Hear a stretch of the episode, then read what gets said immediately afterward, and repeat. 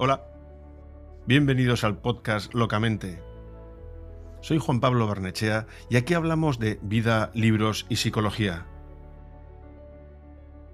Tenemos nuestras vidas, nuestras rutinas y expectativas. Y luego está la vida con mayúscula, esa que funciona conforme a la naturaleza y el universo, es decir, la realidad.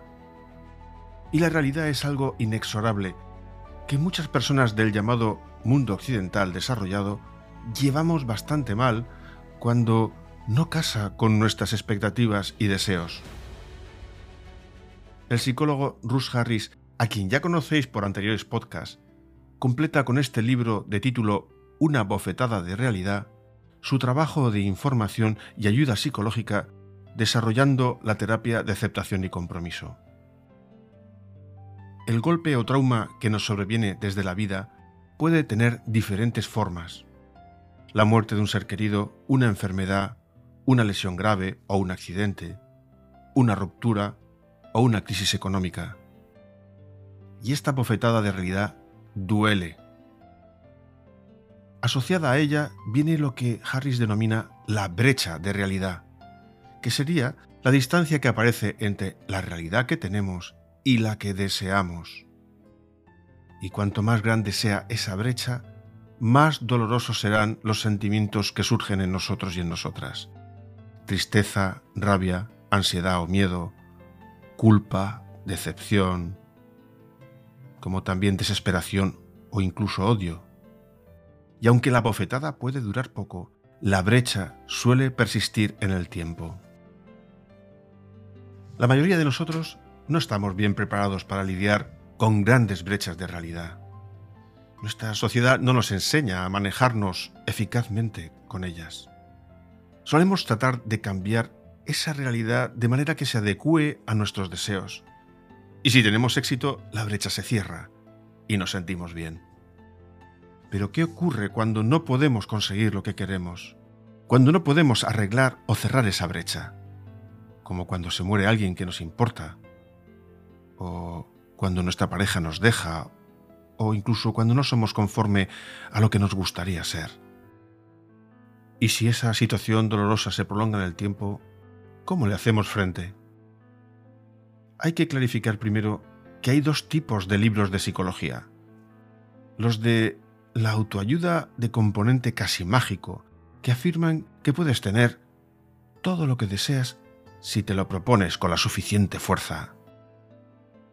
Y luego están los que constatan que no podemos tenerlo todo lo que deseamos, pero que, aún así, podemos tener una vida significativa y gratificante. Curiosamente, se venden muchos más libros de la primera categoría, y ello pese a que la realidad se impone inexorablemente, pese a constatar que es imposible conseguir todo lo que deseamos. Este libro de alguna manera contacta con el budismo al asegurar que todos vamos a experimentar decepciones en nuestras vidas, pérdidas, fracasos, rechazos, como también enfermedades, envejecimiento y muerte. En nuestras vidas tenemos que diferenciar dos tipos de satisfacción o de plenitud.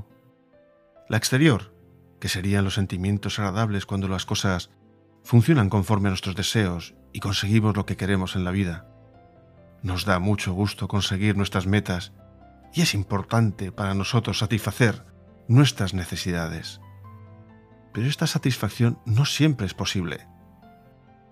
Y de otro lado está la satisfacción interior, que sería correspondiente a una sensación de paz, de serenidad y de vitalidad, que se puede experimentar incluso cuando no logramos nuestros objetivos ni metas o tenemos una vida relativamente dura.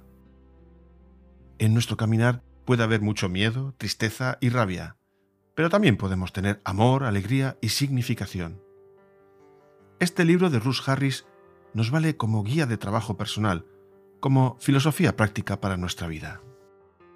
Como decía antes, hay diferentes libros denominados de autoayuda, y sin embargo yo diferencio totalmente de esa categoría libros como este, que para mí son más propios de la filosofía existencial.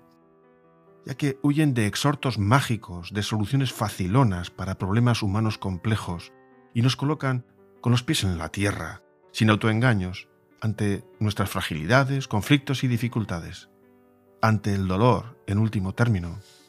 Si habéis escuchado antes algunos de mis podcasts, veréis cómo he ido introduciendo una postura crítica que nos ayude a recolocar las diferentes responsabilidades que pueden surgir ante nuestros problemas. De un lado, habrá que dilucidar cuántos somos nosotros responsables de nuestra situación vital, de nuestro contexto, es decir, el esfuerzo que hacemos para nuestra supervivencia, nuestro trabajo, el ganar dinero para nosotros y nuestro proyecto, sea individual, familiar o social. Y luego está el trabajo que también debemos realizar en nuestro crecimiento interno, nuestra gestión emocional, nuestra clarificación vital respecto a nuestras metas, objetivos y valores, sobre lo que más nos importa en la vida y, especialmente, nuestros actos en coherencia con ellos. En concreto, nos corresponde en primer lugar el cuidado de nuestro cuerpo, la salud, con la alimentación, la actividad física o el descanso, como también nos corresponde el cuidado de nuestras relaciones sociales. Somos responsables de cómo nos comportamos con los demás, especialmente con quienes decimos que amamos. Y todo esto se corresponde, como digo, con nuestra responsabilidad personal. Y es aquí donde libros como este tienen su utilidad, así como todos los que he reseñado en anteriores podcasts. No son libros de autoayuda, ya que el mero hecho de vivir día a día en este mundo, uno ya se está, por así decirlo, autoayudando, ¿no? Es que es una hipérbole. No podemos estar en la vida sin apoyarnos a nosotros mismos, desde incluso la mera supervivencia. Otra cosa es justo lo contrario, que no usemos nuestros recursos para funcionar lo mejor posible, a nuestro favor, que tengamos una mente crítica o un sistema emocional distorsionado, que lo que hace es aumentar nuestras dificultades y sufrimientos diarios, con nosotros mismos y con nuestras relaciones. Los libros que nos ayudan, y que no son de autoayuda. Existen desde hace siglos. Pueden ser textos filosóficos, griegos, sufíes, chinos, romanos, o de autores como Platón, Sócrates, Rumi, Sun Tzu. Me acuerdo también de Séneca o de Spinoza. Y por supuesto escritos de ficción, de autores como Virgilio, Dante, Homero, Shakespeare. ¿Sigo? Cervantes, Chekhov, Tolstoy. Y en este mismo campo hay que incluir libros sobre psicología, que nos ayuden a entendernos, a clarificarnos y a estimularnos en nuestras vidas. Pero, y aquí quiero que conste un pero muy clarito, no podemos aceptar que todo lo que nos sucede, cómo nos sucede y lo que nos provoca dolor físico y, psíquico sea de nuestra exclusiva responsabilidad. Es muy importante que nos demos cuenta cómo la inmensa mayoría de los libros que se ofrecen desde hace 40 años en el ámbito de la autoayuda y la psicología divulgativa escamotean una parte sustancial de las causas de nuestras dificultades, de nuestra infelicidad y del sufrimiento, ya que no analizan el contexto socioeconómico, cultural y social de nuestras vidas, es decir, el entorno en donde vivimos, y más concretamente las condiciones del campo de juego de esas vidas. ¿Alguno de los libros de autoayuda ponen en el punto de mira el sistema capitalista tal y como funciona desde hace 200 años? Porque como se adelantaba en el libro Malestamos de Marta Carmona, habría que ver cuántos de nuestros problemas psíquicos y emocionales que se pretenden atribuir a la esfera personal desaparecerían con otras condiciones económicas, laborales o de sanidad, educación y vivienda. Es decir, no aceptemos contratos sociales leoninos. Nosotros somos responsables de hacer lo que tenemos y podemos hacer. Pero luego el Estado, la sociedad y el sistema económico es responsable de lo suyo. Y voy a insistir un poco en este tema. Si las condiciones son manifiestamente deficientes, las consecuencias psíquicas y emocionales, los problemas mentales y anímicos que surgen en nosotros y en nosotras no son tanto de nuestra responsabilidad como del Estado y del sistema en el que nos movemos, del aire que nos dejan o no respirar. Si ese es el caso de nuestra situación particular, de un lado, lo primero que debemos incorporar a nuestro trabajo personal es la autocompasión. Aquí sí, el autocuidado, porque estamos en la frontera de lo que ya no es de nuestra responsabilidad personal, sino de las influencias externas. Pero resulta parecido a aceptar con estoicismo las inclemencias del tiempo, los desastres naturales, los embates propios de la vida. Pero recordando una gran diferencia. Nosotros no podemos hacer nada ante un terremoto, un huracán, más que tratar de sobrevivir. Pero ante las condiciones presentadas por la propia sociedad, sí podemos hacer. Detrás de un huracán no hay nadie responsable, detrás de las condiciones laborales y económicas sí lo hay. Podemos clarificar las responsabilidades de cada uno en las situaciones vitales. Si a pesar de nuestros esfuerzos diarios, nuestros trabajos de horarios interminables, no llegamos a fin de mes, si apenas podemos pagar una casa o una alimentación adecuada, ese malestar está totalmente justificado. No es de nuestra responsabilidad directa. No lo creamos nosotros, aunque eso pretendan decirnos quienes están en una situación de privilegio o acomodada, sean políticos o psicólogos y gurús de la autoayuda. No debemos aceptar de primeras adaptarnos psicológica y emocionalmente a situaciones de malestar existencial provocadas por el sistema socioeconómico. Quería establecer claramente esa diferencia en esos dos diferentes ámbitos. Y ahora nos toca ver lo que sí es de nuestra incumbencia, la personal, la que cae dentro de nuestra responsabilidad, de nuestra capacidad de acción. La pregunta ante nuestras dificultades, ante la vida diaria, sería, ¿estoy haciendo lo que tengo que hacer para llevar la vida que quiero? ¿He hecho todo lo que puedo, lo que está en mi mano para vivir conforme a mis valores? No es fácil clarificar las causas de nuestro malestar. En cualquier caso, es ante ese malestar personal y subjetivo en el que este libro nos sirve de guía práctica de esa filosofía existencial que decía al principio. Durante siglos, la mayoría de los seres humanos tenían un problema inmediato y continuo que atender, la propia supervivencia, procurarse los medios para subsistir, alimentarse, protegerse, para cuidarse uno mismo y sus familias. No parece que tuvieran tiempo de tener además muchos problemas psicológicos más allá de los derivados de esa preocupación lógica por sobrevivir. No tenían libros de autoayuda ni terapeutas, y sus brechas de realidad, sus problemas, los ventilaban con resignación, aceptación y también con desesperación.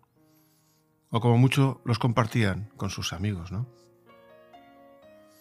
Hoy, en el mundo desarrollado, es posible encontrar libros como este, que ofrecen un análisis de nuestra forma de estar y de sentir en la vida, y que contienen una serie de propuestas a considerar para vivir con sentido y significado a pesar y acompañados del dolor que implica estar vivos. Estos libros vienen a complementar las carencias básicas de nuestro aprendizaje vital, ya que normalmente no se nos enseña porque no lo saben nuestros padres, ni los educadores, ni la sociedad en general, a manejarnos con nuestro mundo emocional y relacional. No aprendemos a distinguir aquellos valores que son realmente importantes para nosotros, con los que tener una vida significativa. De hecho, solemos incorporar valores que son irreales o incluso contraproducentes, asociados a una exigencia de que la vida sea de una determinada manera, sin problemas, sin dolores, sin bofetadas de realidad. Con lo cual, como decía antes, la brecha se incrementa, el dolor aumenta. Si te interesa bucear en una forma diferente de estar en la vida, manejándote de la manera más eficaz, con esos inevitables embates de la misma, este libro puede ser muy útil. Puede incluso clarificarte, por si decides y puedes tener acceso a realizar una terapia psicológica en base a los postulados de la terapia de aceptación y compromiso. Y ahora voy a comentar lo que propone y presenta el libro. Ante un grave problema, los humanos podemos adoptar cuatro enfoques posibles. El primero sería retirarnos de la situación. Si, por ejemplo, estamos en un matrimonio, en una relación horrible, podemos considerar retirarnos y plantearnos si me marchara mi calidad de vida en general ¿sería mejor que si me quedara? Aunque no se puede saber con certeza, sí se puede trazar una predicción razonable. En segundo lugar, puedo elegir quedarme en la situación y cambiar lo que pueda cambiar. Entonces, si decidimos quedarnos en una situación difícil, vamos a hacer todo lo posible por mejorarla. Vamos a tratar de cerrar esa brecha de realidad. Pero tanto si puede ésta ser cerrada o no, de todos modos nos enfrentamos a la necesidad de actuar, dado que mientras respiramos la vida continúa, ¿no? Entonces las opciones son o elegir activamente la dirección a tomar o nos dejamos llevar pasivamente. No es sorprendente que la mayor vitalidad se encuentre en elegir y actuar de acuerdo con nuestros valores más profundos, hacia una dirección significativa para nosotros. No podemos saber si alcanzaremos nuestros objetivos, pero sí podemos pasar a la acción inmediatamente. Y ahí ya experimentaremos una sensación de vitalidad, de abrazar la vida, en lugar de dejar que nos pase de lado. El tercer enfoque complementa el anterior junto a la práctica de la aceptación. Eso implica que, además de elegir quedarnos en la situación problemática, vamos a aceptar todos los sentimientos dolorosos, en lugar de luchar porque se vayan. Así que vamos a hacerles sitio y vamos a abrazarlos. No se pretende que nos gusten. No tienen por qué gustarnos, pero ya que están aquí, son nuestros, los abrazamos. Por otra parte, nos tocará hacer un trabajo de observación y distanciamiento de lo que nos diga nuestra mente, con esos pensamientos críticos y autodestructivos que no nos ayudan. Para ello, sí se ha demostrado muy útil la meditación, el mindfulness, por lo que aprender su práctica sería de un valor inestimable. Porque es que en este punto nos vamos a comprometer con estar presentes y abiertos a lo que es, con mayúsculas, lo que es dentro y fuera de nosotros. Vamos a elegir vivir conforme a nuestros valores y nos aplicamos a participar en la vida activamente, con independencia de los desafíos que nos enfrentemos. Por último, hay una cuarta opción ante una situación problemática y que todos hemos adoptado en algún momento de nuestras vidas. Elegimos quedarnos en la situación tirando la toalla y nos abandonamos y además hacemos cosas que empeoran la situación. Nos preocupamos, nos culpamos, rumiamos pensamientos incansablemente o despotricamos y nos quejamos. También podemos evadirnos con alcohol, comida, viendo la televisión o cualquier otra actividad. En esta opción dejamos que la situación problemática consuma nuestra vida. Y aquí, en este proceso, Russ Harris nos recomienda la meditación precisamente como herramienta de trabajo para anclarnos al momento presente, para reconectarnos con nuestro cuerpo y para aprender a relacionarnos de otra manera con nuestras emociones y pensamientos. Finalmente nos va a ser muy útil para clarificar esos valores de los que tanto hablo, que están en nuestro interior, con los que deseamos identificarnos, vincularnos, sobre cómo queremos comportarnos y el tipo de persona que deseamos ser.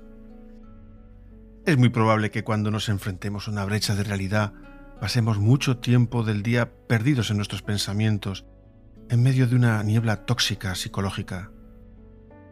Nuestras mentes producen infinidad de pensamientos que nos provocan emociones y sensaciones dolorosas, y nos dejamos absorber por ellas. En esos momentos el tener la práctica de vivir en presencia, en el momento presente, nos dota de mayores recursos para sobrellevar el problema y nos coloca en la actitud adecuada para una aceptación inicial y una preparación para la acción efectiva después. Porque al tener claros nuestros valores, a pesar de la dureza del momento, al reconectar y mantener el contacto con lo que es más importante para nosotros, nos dotamos de ese sentido existencial, de ese propósito que tanto nos vale. De otro modo, cuando nos quedamos enganchados a esos pensamientos difíciles, perdemos todo propósito y la vida se nos vuelve inane, sin sentido, una carga. En la misma línea, para fomentar nuestra resiliencia, esa palabra tan difícil de pronunciar, es esencial que construyamos una buena relación con nosotros mismos. Para conseguir la satisfacción interior debemos darnos compasión y apoyo. Así, nuestro primer trabajo es tratar de convertirnos en nuestros mejores amigos. O lo que es lo mismo, tratarnos como trataríamos a quien más queremos y nos importa, a nuestros hijos, nuestra pareja, nuestros padres, nuestros amigos. Como decía al principio, este libro lo podemos leer como una iniciación o toma profunda de contacto con lo que sería la terapia de aceptación y compromiso. Y es accesible, como todos los libros de Russ Harris. Si no tenemos atascos muy graves, puede servirnos de estímulo para revisar nuestra forma de estar en la vida y decidir y realizar cambios en ella. También podría servirnos para decidir si tenemos realmente unos problemas serios, si nos convendría acudir a un psicólogo que practique este tipo de terapia. En mi experiencia de hiperterapiado, como confesé al revisar el libro de Joseph Darnés, La burbuja terapéutica, después de conocer diferentes enfoques como la psicología cognitiva conductual, la gestalt, la humanista e incluso la psicodinámica, puedo opinar con conocimiento de causa que el enfoque de esta corriente, iniciada por el Dr. Stephen Hayes hace ya más de 30 años, es la que me ha cambiado la vida. En muchas ocasiones puede convertirse, dada su pragmatismo, en un tipo de terapia breve, ya que en dos o tres meses nos otorga las herramientas necesarias para nuestro autogobierno, incluso prescindiendo de medicamentos como ansiolíticos o ayudas para el insomnio. Hay un capítulo importante en el libro que trata sobre nuestras emociones y las estrategias que adoptamos ante su presencia es parte del corazón de este enfoque para mantener una vida significativa incluso en medio de tormentas dolorosas de bofetadas de realidad. Somos humanos y muy habitualmente nuestras emociones y sentimientos nos abruman, toman el control. Perdemos los estribos, nos dejamos llevar por nuestros miedos y nos invade la tristeza o nos aplasta la culpa. Cuando aparecen, hemos ido empleando a lo largo de nuestra vida diferentes estrategias de control es habitual tratar de distraernos de emociones desagradables a través de la comida o introducir sustancias en nuestros cuerpos como alcohol, drogas. Como también es muy normal, pues recurrir al deporte o a trabajar más o a realizar nuestras aficiones, los juegos. Podemos acudir a internet o a escuchar música. Entre otras estrategias, muchos de nosotros también hemos aprendido a escapar de sentimientos desagradables evitando las situaciones probables que pudiera generarlas. Y nos alejamos de personas, evitamos encuentros, actividades que nos resulten desafiantes. Y sin embargo, a pesar de estas maneras de tratar de controlar nuestros sentimientos, continuamos sufriendo psicológicamente. Es un hecho que para vivir una vida plena hay que experimentar toda la gama de emociones humanas y no solo las agradables. Pero tal parece que se ha ido extendiendo una exigencia en el mundo actual, cuyo lema podría ser no puedo hacer cosas que son importantes para mí o ser la persona que quiero ser a menos que las condiciones se den conforme a mis deseos y sin problemas ni conflictos. Es natural que tratemos de controlar nuestras emociones, de cambiarlas, al igual que hacemos con los pensamientos, porque todos queremos sentirnos bien y tratamos de alejar esos sentimientos no deseados el problema se presenta cuando empleamos esta estrategia de modo continuo y sin flexibilidad, ya que a largo plazo lo que nos provoca es quedarnos anclados en la evitación de situaciones y actividades que, siendo importantes para nosotros, optamos por no realizarlas, porque elegimos no sentir esas emociones que se presentan. Y el resultado es una vida no vivida, ya que nos dedicamos a huir, y a protegernos de nuestras propias emociones y sensaciones difíciles, en vez de realizar las acciones en pos de lo que más nos importa. La satisfacción interior no significa que esas emociones desagradables tengan que desaparecer, sino que cambiamos nuestra forma de relacionarnos con ellas. La bofetada de realidad va a aparecer con total seguridad antes o después, con diferentes formas e intensidades, pero con nuestros anclajes interiores en esos valores, con nuestra práctica en la presencia y en la atención plena, con nuestro compromiso en la acción, a pesar de esos sentimientos dolorosos, vamos a poder continuar viviendo con significado, incluso con calma, andando hacia nuestros propósitos. Os ha hablado Juan Pablo Barnechea, counselor en mapas de clarificación existencial.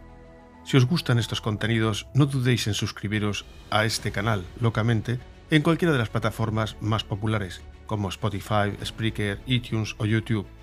También podéis consultar todos los capítulos en mi sitio web locamente.es. Nos oímos en el próximo capítulo. Un abrazo a todas y a todos.